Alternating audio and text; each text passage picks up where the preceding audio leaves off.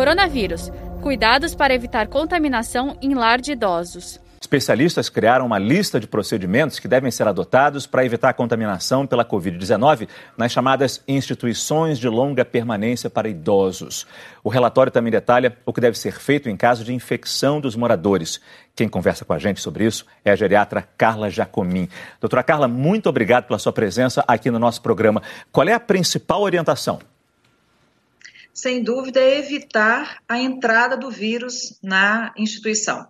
E isso a gente só consegue por meio de informação fidedigna, por garantia de cuidados de higiene de todas as pessoas que circulam na casa. Já foi feito a, a, a supressão de visitas, as pessoas já não podem visitar as casas mais.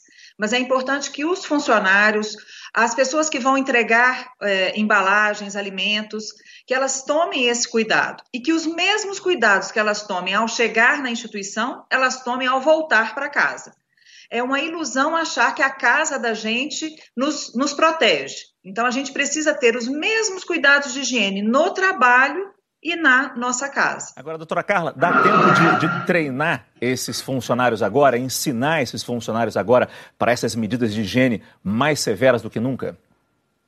Eu posso dizer que nós estamos fazendo isso o tempo todo, né? O tempo todo nós estamos informando, é, liberando vídeos, liberando é, videoconferências, já que a gente não pode estar lá, a gente cria canais de comunicação. Isso é fundamental. Agora, é fundamental que todo gestor público, seja da assistência social ou da saúde, entenda que uma instituição de longa permanência é um ponto frágil e tem toda a estrutura para gerar um foco de infecção. Então, as equipes de saúde e da assistência social têm que atuar.